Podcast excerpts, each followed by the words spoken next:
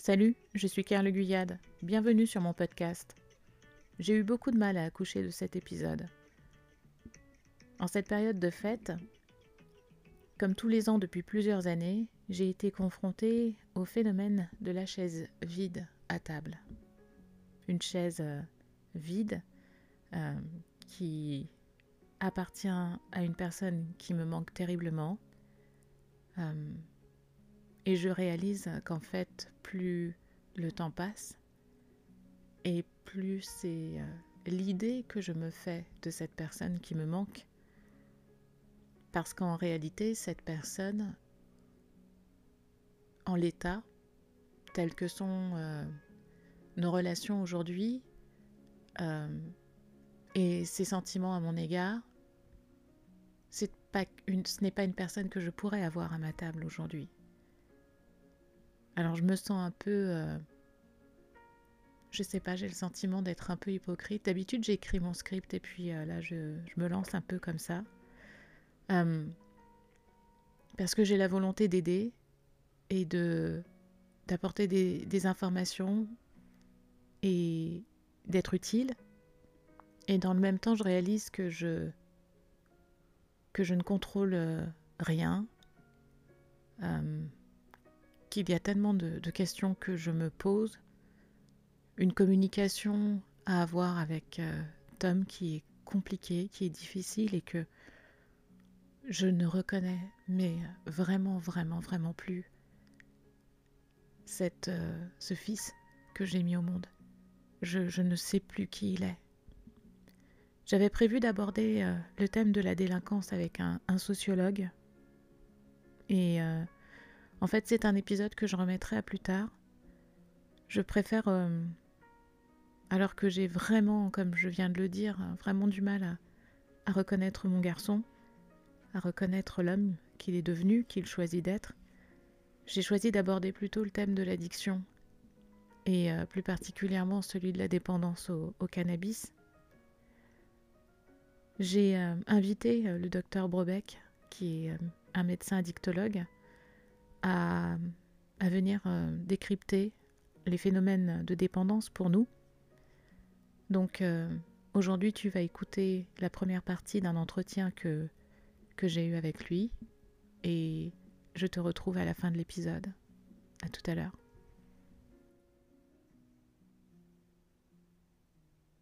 Alors, aujourd'hui, je vais aborder le, la question de la dépendance euh, des jeunes par particulièrement au cannabis avec le docteur Brobeck, hein, qui est addictologue. Docteur Brobeck, merci d'avoir accepté euh, mon invitation. Euh, est-ce, que vous, aimeriez vous, vous présenter en quelques mots rapidement? Oui, je m'appelle donc Daniel Brobeck. J'ai, euh, j'ai maintenant à peu près 15 ans d'expérience dans le métier de l'addictologie. Je suis médecin et je travaille dans une clinique en région parisienne, dans un endroit spécialisé pour accueillir des gens avec des problématiques, en particulier l'alcool et la cocaïne. Je vous remercie. Alors, qu'est-ce qu'être dépendant? Quand on parle de dépendance, une nombreuses définitions. Euh, une des définitions, euh, une des meilleures, enfin une des celles que je préfère, c'est quand on a perdu la liberté de s'abstenir de quelque chose. Voilà. Et puis il y en a autre, quelqu'un qui a dit un jour que, euh, que c'était un, que c'était une obligation de satisfaire régulièrement un besoin nuisible. Donc, on était obligé de satisfaire, hein, de, chercher une satisfaction euh, régulièrement, hein, parce qu'il fallait le faire souvent, un besoin, quelque chose qui devient un besoin, plus que par exemple manger et le boire, et euh, nuisible, parce qu'en fait, on verra que la majorité des drogues, pour ne pas dire toutes, euh, les drogues sont des réducteurs de vie, en tout cas des réducteurs de qualité de vie. Ça, c'est une certitude. J'ai bien aimé, je trouve, euh, la première définition, la seconde aussi, mais la première définition, je la trouve assez, frappante en fait. Euh, qu'est-ce que le cannabis et qu'est-ce qui le rend addictif? Le cannabis, c'est une plante contient euh, de très nombreuses substances. elle contient en fait aujourd'hui, connues à ce jour, 64 substances cannabinoïdes. Comme il y a des nicotinoïdes dans le tabac, il y a des cannabinoïdes dans le euh, cannabis. Et parmi ces 64 substances, il y en a une qui s'appelle le THC, euh, alors tétrahydro, delta 9, cannabidiol, voilà, si mes souvenirs sont bons, euh, qui est connu pour nous rendre accro parce qu'il agit dans notre circuit du plaisir, il nous donne une récompense de dopamine par un mécanisme complexe et qui amène à vouloir répéter, reproduire tout cela. Il y a beaucoup d'autres substances de la même famille qui sont chimiquement assez proches du THC. Hein. Un, des plus connus actuellement, c'est le CBD, euh, qui est vendu pour ne pas être addictif, mais qui semble l'être aussi un peu quand même, euh, qui semble avoir des effets secondaires aussi. Euh, et il y en a toute une flopée d'autres qui sont valorisés par certains groupes de pression qui nous présentent le cannabis comme une plante miracle. Oui, c'est une question que, que j'aborderai tout à l'heure avec vous. quels sont les effets nocifs du cannabis sur les jeunes et les jeunes adultes, non seulement à court terme, mais aussi sur le long terme Alors, si on voulait répondre à cette question, il nous faut deux heures ou trois ou même une demi-journée. Mais disons simplement qu'il y a déjà deux, deux séparations, deux, deux, deux catégories à créer dans la consommation de cannabis. Il y a euh, un certain nombre de personnes, ils sont assez nombreux. Euh, je pense que plus de 75% des gens qui consomment du cannabis vont le consommer de ce que euh, de ce qu'on dirait dans le monde d'aujourd'hui de façon récréative. On va dire où il n'y a pas de notion de dépendance. ce sont des gens qui vont vous dire je ne comprends pas que vous fassiez une histoire avec le cannabis, moi j'en bois un peu, pardon, j'en consomme un peu, et tout se passe bien pour moi. 20%, 25% c'est difficile, on n'a pas de statistiques précises sur ça, on pense qu'environ 20 à 25% des gens qui consomment du cannabis, eux, deviennent vraiment accros et vont avoir une consommation massive, régulière et avec des répercussions bien différentes. Et là, les répercussions, c'est encore bien différent de ceux qui ne font qu'en prendre de façon, on va dire, de temps en temps, dans un mode festif. Mais il y a déjà des répercussions. C'est à comparer avec l'alcool. Hein. Euh, aujourd'hui, en France, il y a euh, beaucoup de gens qui consomment de l'alcool. Heureusement, il n'y en a que 8 à 10 qui sont vraiment accros à l'alcool. Tous les autres sont des gens qui boivent un verre de vin et qui n'ont pas de problème avec. Le problème, c'est que si ceux qui boivent du vin sans avoir de problème proposent à ceux qui sont accros d'en reboire, eh bien, ils les refont chuter dans l'immédiat, immédiatement. Et c'est toute la difficulté du cannabis aussi, c'est qu'il ne rend pas accro tout le monde. Alors donc, on va donc subdiviser cette question en deux. On va d'abord parler de l'impact du cannabis chez des gens qui ne sont pas accros. D'accord. Alors, euh, donc, alors, effectivement, alors il y a euh, deux impacts majeurs. Euh, c'est ce qu'on appelle le syndrome, nous, en médecine, le syndrome amotivationnel. C'est-à-dire que le, cannabis va produire, même à petite dose, une diminution de l'envie de faire quoi que ce soit. Ouf, ouais, demain, je sais pas. ouais, tu veux faire ça, ouais. ouais. Finalement, il y a une diminution. Alors, ça ne veut pas dire qu'ils ne font plus rien, mais ça diminue leur activité. Et ça, c'est sûr qu'on peut le mesurer dans plein de domaines. Euh, on se rend compte que le cannabis est un réducteur d'activité. Alors, euh, quelqu'un qui avait une activité à 100, il ne va pas avoir une activité à 0 parce qu'il fume quelques joints. Mais au lieu d'avoir une activité à 100, il aura une activité à 50, à 40. Et il va le trouver tout à fait naturel, mais ça va se former. Donc, cette réduction d'activité, cette, cette réduction d'initiative, elle est tout à fait mesurable. C'est ce qu'on appelle le syndrome amotivationnel. Et le deuxième phénomène qu'on peut voir chez euh, les personnes qui consomment de façon récréative, c'est ce qu'on appelle euh, la réduction de, la capacité de mémorisation à court terme.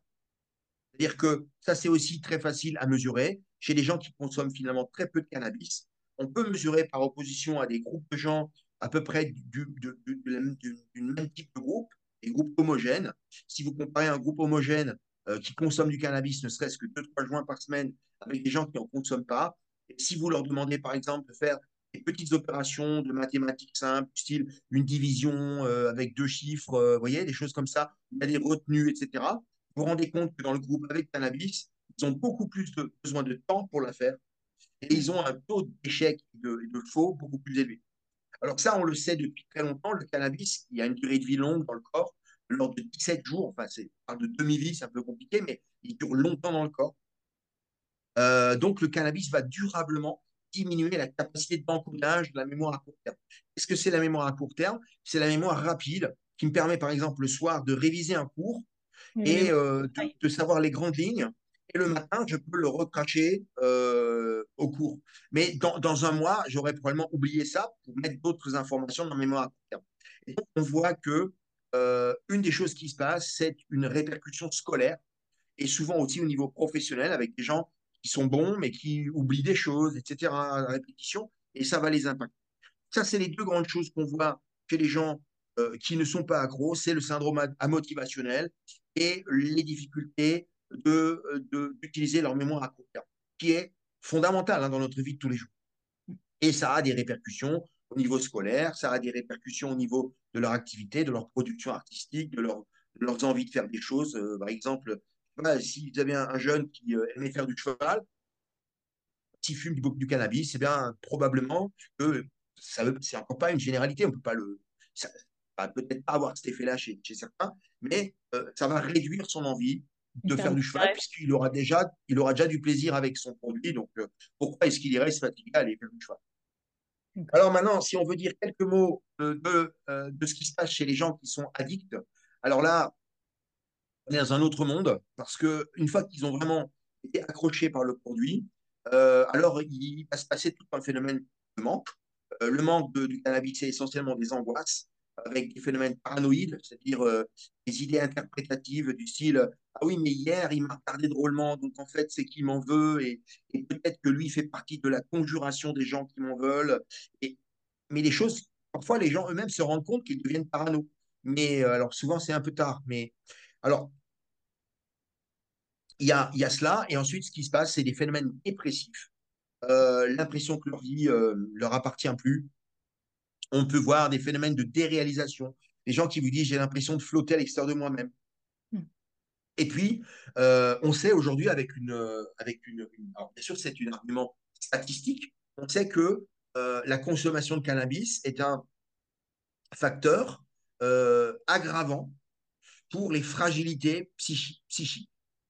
c'est un mot un peu savant, mais ça veut dire quoi? Ça veut dire que si vous êtes déjà fragile au niveau psychique, prendre du cannabis va vous rendre beaucoup plus fragile.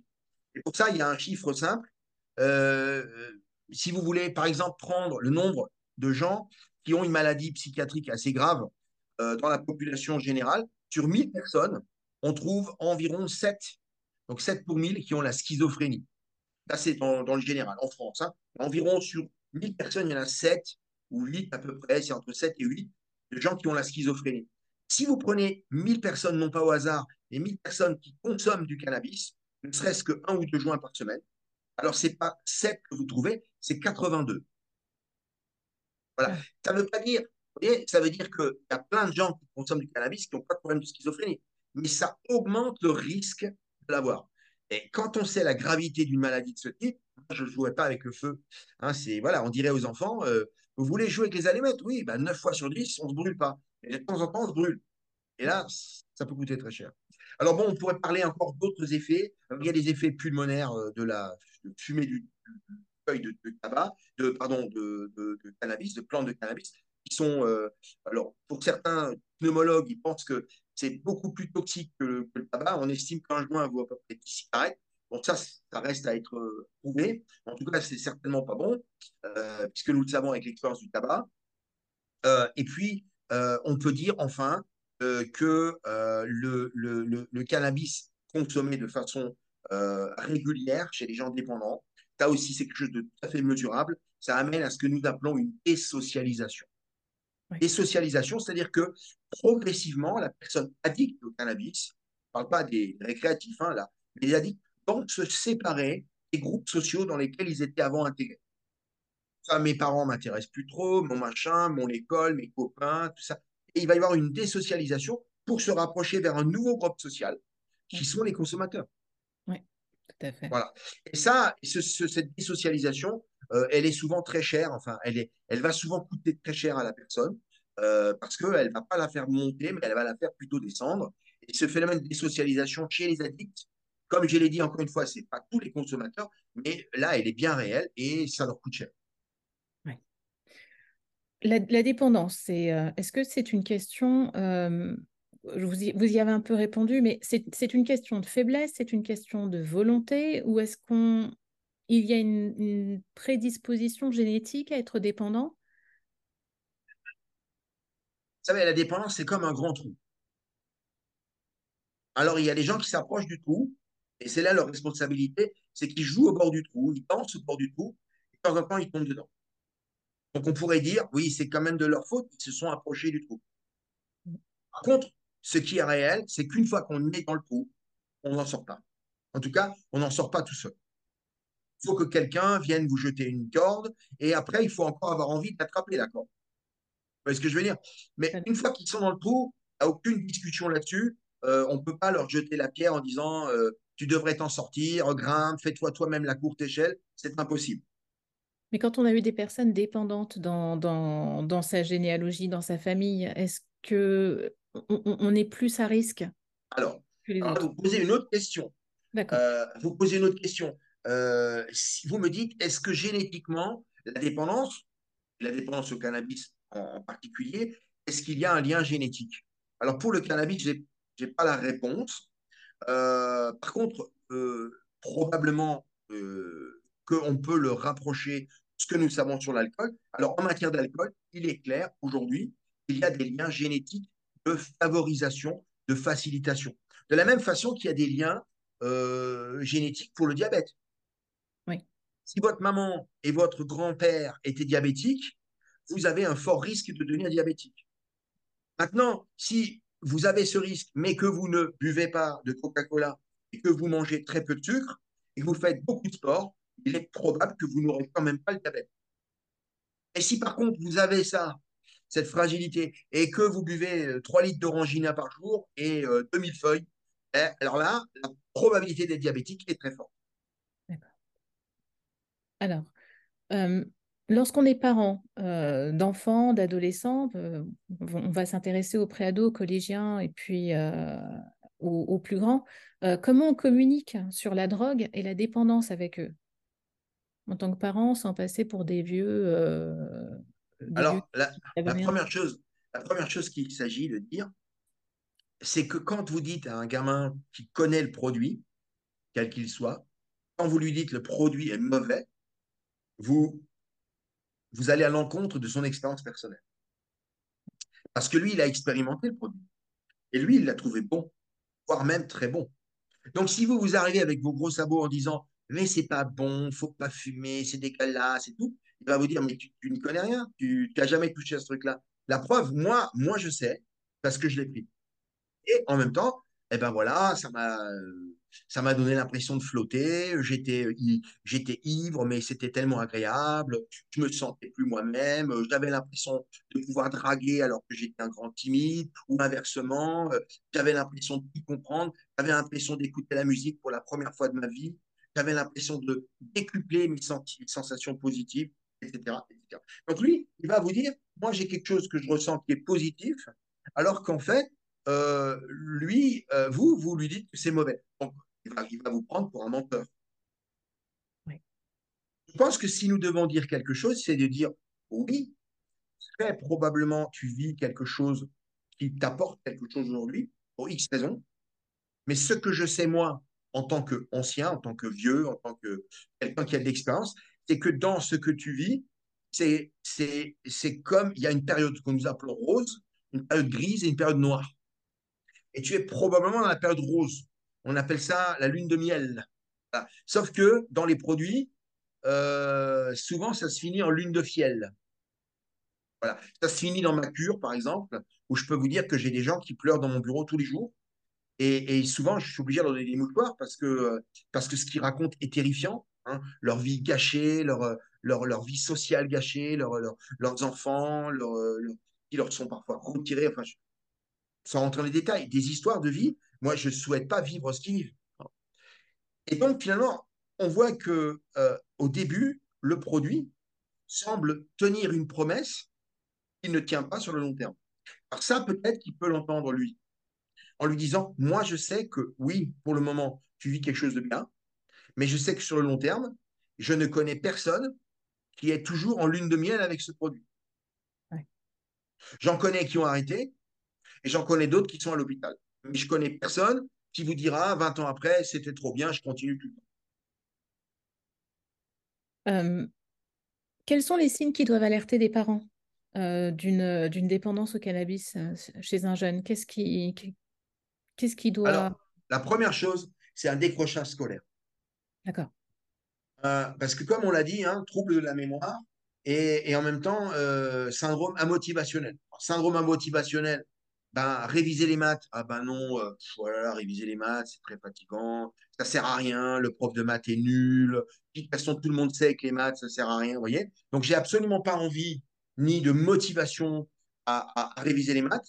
Et si par miracle, je veux bien m'accrocher à quand même lire mon cours de maths, comme ma mémoire à court terme est impactée, même si je me force à lire trois quatre pages, je vais en garder très peu. Et le lendemain matin, j'aurai une note euh, euh, proche de la fosse des Mariannes euh, dans le Pacifique Sud. De quel levier, vous, vous y avez répondu tout à l'heure sur la communication en amont, en, en prévention, mais de, quel levier on dispose en tant que parent, en tant que proche, pour accompagner un, un- un jeune vraiment addict à, en sortir? Ah, en fait, c'est simple. Le seul levier que vous pouvez avoir, c'est l'amour. Parce que euh, dès que vous allez être dans le contrôle, lui, il va faire ce qu'on appelle la réaction. hein. Plus on va lui dire arrête, lui, il va dire t'inquiète pas, je gère. Mm. Ou euh, t'es vieux, t'as rien compris, euh, tu peux pas savoir. euh, euh, de toute façon, euh, toi, t'en as pris aussi ou t'as fait autre chose. Voilà, enfin, on va s'installer dans une discussion d'égal à égal, en plus dans l'adolescence, avec toute la crise du, du coupage de cordon ombilical qui est derrière tout ça. Donc, si vous rentrez dans la, dans la confrontation, vous pouvez jamais gagner. Mais Parce que plus la tension va monter, plus lui, il aura de frustration, plus il va se dire, je vais me consoler avec le truc. Moi, je connais, j'ai le truc qui me, qui me soulage. mais dans les, dans les, euh, Oui. dans les conduites à risque, euh, quand, euh, quand un jeune a des conduites à, à risque et qu'il et qu'il dépasse, qu'il dépasse les limites, comment, comment on l'aime, que- comment on, on s'éloigne de cette, de cette position de contrôle, comment on l'aime et Alors, comment on, on pose le cadre, quoi, alors, bien sûr, alors, le fait de l'aimer n'exclut pas de poser un cadre. Hmm. Ça veut dire que je peux dire à mon fils, euh, je t'aime, je sais que tu es dans tel produit, je sais aussi les répercussions que ce produit a ou va avoir sur toi. Malheureusement, j'ai des informations sur cela. Peut-être que tu ne les vois pas actuellement, je peux l'accepter. En tout cas, voilà, moi, je, je sais ça. Mais ça ne m'empêche pas que tu restes mon fils, tu restes ma fille, que je t'aime. Par contre, je, vais impliquer, ou je, en association avec, euh, par exemple, ma femme, on va se mettre d'accord sur euh, le fait qu'il n'y aura pas de consommation de produits chez nous. Ou, par exemple, euh, quand tu viendras nous voir, et je souhaite que tu viennes, ben, il ne faudra pas que tu sois sous l'emprise du produit. C'est à vous de décider, évidemment. C'est la limite. Mais c'est pour dire, je t'aime, c'est pas parce que je fixe une limite que je ne t'aime plus. Au contraire, ne pas confondre ça. hein. La limite ne veut pas dire qu'on n'aime pas, même si l'enfant peut la prendre comme une agression, ou il peut jouer sur le registre du chantage affectif. Ah, mais tu m'aimes pas. Non, il faut rester ferme en disant, mais je sais que ce produit n'est pas bon. Et si je prends cette décision, c'est pas parce que je ne t'aime pas. Je prends cette décision parce que ce produit est mauvais pour toi. Je veux pas, en tout cas, qu'il empoisonne notre relation quand tu viendras. Et quand tu viendras chez nous, je souhaite que tu viennes, clean, et comme ça, au moins, euh, on pourra causer, discuter. Tu seras entre nous, avec nous. Voilà. Après, si tu veux, dehors, tu feras tes choses. Je ne suis pas gendarme, je ne peux pas te courir après. Alors, euh, Même les gendarmes, ils ont d'autres choix à fouetter que de te courir après. euh, quel est l'impact de, de l'environnement euh, sur... euh, est-ce que, est-ce que l'environnement a un réel impact sur la consommation du, la consommation du cannabis et la dépendance au cannabis? Alors, le cannabis est une, euh, est une, plante qui contient cette substance addictive euh, qui est très liée à l'entourage, à ce que nous appelons en, psychologie le groupe de pairs. Pairs, pas pairs comme les pairs, mais les pairs P-A-I-R-S. Et en fait, il est important de comprendre que à un moment donné de l'adolescence, euh, les enfants, les garçons comme les filles, se cherchent de nouveaux repères. Et ils quittent le modèle papa-maman, qui jusque-là était maman était exceptionnelle et papa c'est un type génial. Et progressivement, ça se passe euh, autour de 12-13 ans en général, euh, ils découvrent que papa est imparfait, que maman euh, elle a des lacunes. Et euh, c'est un phénomène normal, hein, c'est ça. C'est de découvrir que papa et maman, bah, ils sont eux, ils ont leurs trucs, leurs défauts, euh, voilà. Et, et, et, ils découvrent que ils sont en train de réfléchir à la personne qu'ils veulent devenir eux. Et là, il y a un mécanisme assez euh, fréquent et bien décrit, c'est la formation d'images de pair, PARS. C'est-à-dire, c'est des images de modèles, en fait. Alors, ces modèles peuvent être des modèles réels, c'est-à-dire des copains, souvent plus âgés, des copines plus âgées, qu'on admire euh, et qu'on veut imiter. Mais ça peut aussi être des modèles irréels, c'est-à-dire que je peux être, je veux être comme Sylvester Stallone dans Rambo, euh, je veux être comme Tom Cruise, je veux être comme une influenceuse qui se met des ongles en rouge et qui se met, vous voyez, je veux copier ces modèles-là. Ce sont des modèles, dire, virtuels, et ça peut être des modèles réels. Et ça, il faut bien comprendre que c'est fondamental parce que cette période de l'adolescence qui commence assez jeune, hein, vers 12-13 ans, quand ça commence, les modèles qui vont être choisis par l'enfant seront extrêmement importants et vont, vont, vont programmer l'enfant pour probablement toute sa vie. Et si à partir de ce moment-là, il se met à fréquenter des gars euh, qui consomment euh, des produits et du cannabis et qui s'amusent à faire des courses-poursuites avec des mobilettes avec les forces de l'ordre et qui trouvent ça exceptionnellement excitant, et quand on arrive à leur échapper, ils sont, sont valorisés comme des héros, et eh bien ça, ça va les marquer durablement. Alors que s'ils choisissent euh, des gars ou des filles euh, qui, euh, qui avancent, qui ont un projet, qui veulent se lancer, peut-être professionnellement ou artistiquement, un objectif, voilà. eh bien, quand ils se choisissent ce genre d'objectif, eh bien, ça va aussi les marquer parce que ça va les tirer plutôt vers une, une, recherche d'un objectif de ce type-là plus tard, qu'ils vont vouloir ressembler à ces objectifs-là. Alors, il est bien évident que dans le monde de la publicité, on a très bien compris que quand on avait des influenceurs euh, qui étaient capables de recruter des millions de vues ou des, acteurs de cinéma, c'est pas pour rien, par exemple, que euh, monsieur comme euh, Sylvester Stallone a reçu une, une, amende du fisc américain pour, parce qu'il avait oublié de déclarer plusieurs millions de dollars. Et en fait, il avait été payé par les cigarettiers américains pour apparaître avec une, un produit de la marque de ce cigarettier à la bouche. Et, et, pourquoi? C'est logique, parce qu'on sait que des millions de, de, jeunes regardent cet acteur et se disent Ah ouais, moi, pour être comme lui, eh ben, entre autres, il m'en faut un dans la bouche. Et tant qu'à faire, que ce soit de la marque en question, etc. Donc, On voit bien ici un lien entre, euh, entre l'image que nous cherchons à nous approprier quand nous sommes adolescents et, notre future vie. Et là, et si le cannabis est là-dedans, eh ben, si vous fréquentez des copains dans l'entourage et cannabis et consommateurs, c'est presque pas possible d'avoir un groupe de copains consommateurs sans consommer. Parce que vous ne pouvez pas rester dans ce groupe. Vous allez, vous allez le quitter très vite. Ou alors, vous allez consommer comme ça. Oui, faire attention au phénomène d'identification, donc. Lorsque j'ai enregistré cet épisode avec euh, le docteur euh, Brebeck, il y a plusieurs éléments qui m'ont marqué et qui m'ont euh, conduite à, à, effectuer des retours en arrière et à revenir sur des postures que j'ai pu avoir à l'époque qui n'étaient pas du tout adaptées. Tom avait commencé à consommer du cannabis tôt et j'étais totalement passée à côté. Ça coïncidait avec euh, mon remariage et je ne sais pas, j'étais comme prise dans une bulle, une bulle de bonheur pour moi et j'étais tellement convaincue qu'il allait m'y rejoindre. Et je suis totalement passée à côté du fait euh, qu'à cette époque-là, il avait déjà commencé à consommer. J'ai l'impression que c'est une... Euh, alors, il y a d'autres choses, pardon. Il y a d'autres choses, il y a d'autres, d'autres événements et, euh,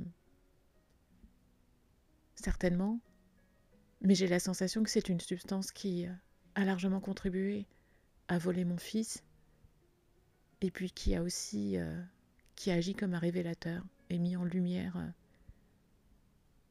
un, trouble psychiatrique dont je suis de plus en plus euh, certaine. De cet épisode, ce que je retiens et ce qui m'a frappé, et euh, j'ai dû vraiment me retenir de, de pleurer. Euh, de cet épisode, ce que je retiens, c'est que j'étais dans l'hyper-contrôle. Mais j'étais dans l'hyper-contrôle. En anglais, on dit overbearing. Euh, j'étais une maman, je crois, une maman hélicoptère. Je voulais tellement bien faire. Je voulais tellement bien faire.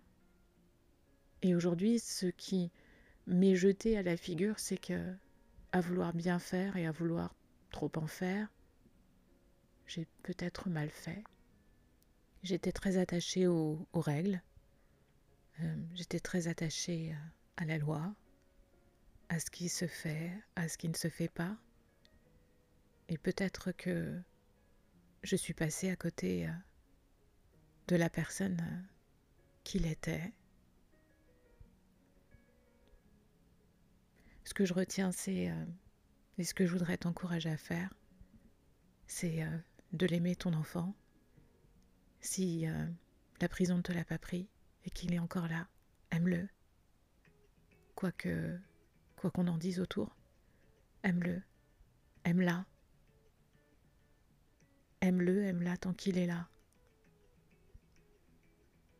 N'oublie pas de poser ton cadre, mais aime-le, Aime-la. Serre-le dans tes bras, serre-la dans tes bras. Tant qu'il est là, tant qu'elle est là.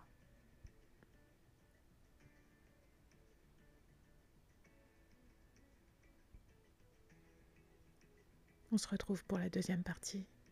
J'essaierai de publier l'entretien la semaine prochaine. Ou dans 15 jours.